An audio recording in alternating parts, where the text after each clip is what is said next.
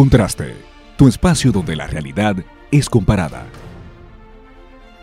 Bienvenido a Contraste, su espacio donde la realidad es comparada y como siempre le traemos un tema súper interesante que ha estado en la palestra pública a raíz de la creación del nuevo Código Penal y es el tema de las tres causales, Gustavo.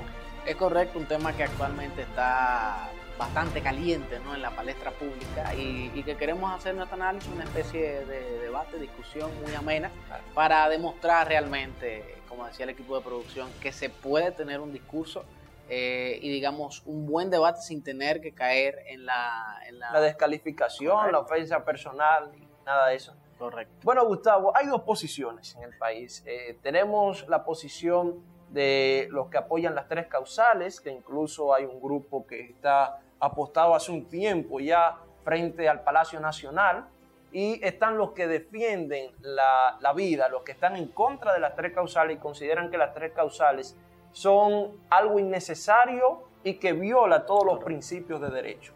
Correcto.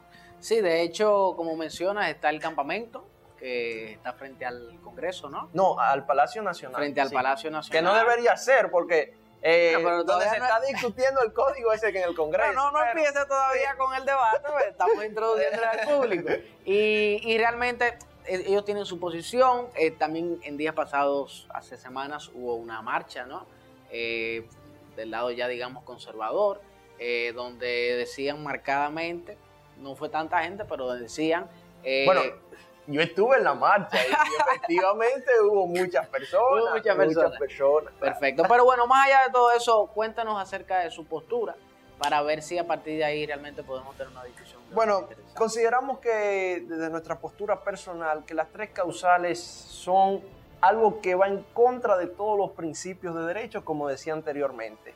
Lo primero es ver el artículo 37 de la Constitución Dominicana, donde queda establecido claramente que la vida es sagrada desde la concepción hasta la muerte. Entonces, a partir de todo eso y también la Declaración Universal de los Derechos Humanos, que consagra lo que es el derecho a la vida, consideramos que aplicar la muerte, porque las tres causales no es interrupción, porque no se puede renovar, como muchas veces se han dicho, se trata de darle muerte a un feto que tiene vida, científicamente comprobado, y que por, con tres causas excepcionales que pueden tener otra solución que no tiene que ser la muerte. Mira, yo entiendo que las tres causales es un discurso que además tiene un contexto histórico eh, y que ha sido promulgado y apoyado a nivel internacional y en el siglo XXI a mí particularmente me parece que es eh, totalmente irracional que eso no se haya aprobado en algún país. ¿Por qué? Eh, porque la mujer eh, realmente ha sido oprimida a lo largo del tiempo. Y eso es algo irrefutable. Eso, ahí estamos de acuerdo en primer lugar. Estamos de acuerdo. Estamos de acuerdo. Em, por lo tanto, se debe tener, o más bien garantizar el derecho de igualdad. Y más allá de eso, eh, las tres causales, porque son solamente tres, como lo dice el discurso y el nombre, em, se deben aprobar porque son tres excepciones. Aquí no se apoya nada más fuera de eso. En el de la violación, en, el, del, en el de la, la malformación del feto y el otro que es acerca de la... Cuando la vida de la madre coge... Cuando la vida de la madre está en peligro. que ya incluso eso está previsto en el, eh, en, en el artículo 112, si no me equivoco, del nuevo Código Penal que está en el Congreso. Correcto. Entonces, pero lo que entiendo que hay que tener en cuenta es que lo que ya está, y esta es una postura mía, claro, claro. no se debe reafirmar, no, porque ya está en la ley. Entonces, ¿cuál es la concepción que yo tengo de las tres causales? Hmm. La explico. Es que uno debe ser en consentimiento de la mujer y la pareja. Ojo con eso, porque no es solamente, ah, ya me quiero y ya. No, es, es una decisión familiar desde mi punto de vista, aunque la mujer lógicamente tiene gran parte de la, decisión, pero tiene que ser una decisión en familia para que las cosas además puedan seguir y, tener eh, camiones. Pero es que ahí hay un problema, porque estamos hablando de un asunto de que el derecho de otros ser humano, porque lo primero es entender que se trata de otro ser humano y el Estado como ente de que debe ser garantista de derechos no está viendo si es una decisión de la mujer, si es una decisión familiar. sobre la base del mismo derecho de igualdad que usted dice, debe considerarse el respeto de ese derecho del feto a vivir. Correcto. Entonces, hasta el mismo principio de igualdad. Eh, porque fíjese que el lema de los providas es que salvemos las dos vidas.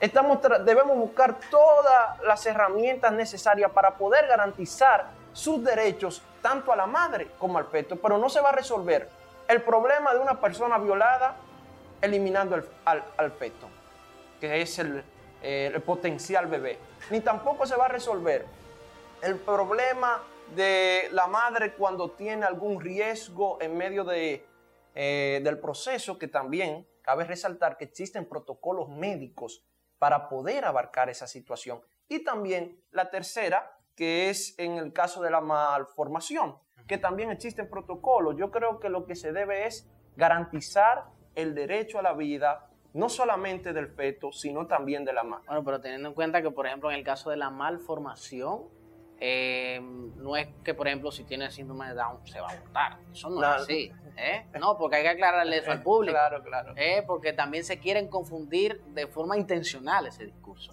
Es cuando naturalmente no, no hay viabilidad, ¿no? Y por lo tanto va a haber un problema en ese sentido. Entonces ahí tiene que haber una excepción. Lo que yo entiendo es que debe tomarse a nivel nacional una decisión, que todos debemos ser parte de esa decisión y, que además las tres causales en el siglo XXI sí tienen eh, que ser aprobadas. Bueno, finalmente yo considero que debemos seguir apostando al derecho de salvar las dos vidas, es decir, a garantizar las dos vidas y seguir animando a aquellos que defienden la vida a que sigamos llevando esta lucha, porque no se puede considerar progreso la muerte o la violación de un derecho, porque desde el mismo momento que una sociedad considera progreso la violación de un derecho, no hace más que sumergirse en un profundo atraso. Síganos en Contraste a través de las redes sociales, las redes sociales arroba Contraste. Coméntenos, suscríbanse aquí en el canal de YouTube y denle ahí a la campanita para que en todo momento y en cada eh, video usted pueda estar ahí con nosotros. Muchas gracias. Aquí en Contraste. Donde la realidad es comparada. Hasta la próxima. Si quieres conocer Contraste, síguenos a través de Facebook e Instagram como Contraste RD, para que así puedas disfrutar de todo nuestro contenido. ¿Qué esperas para seguirnos? Contraste, donde la realidad es comparada.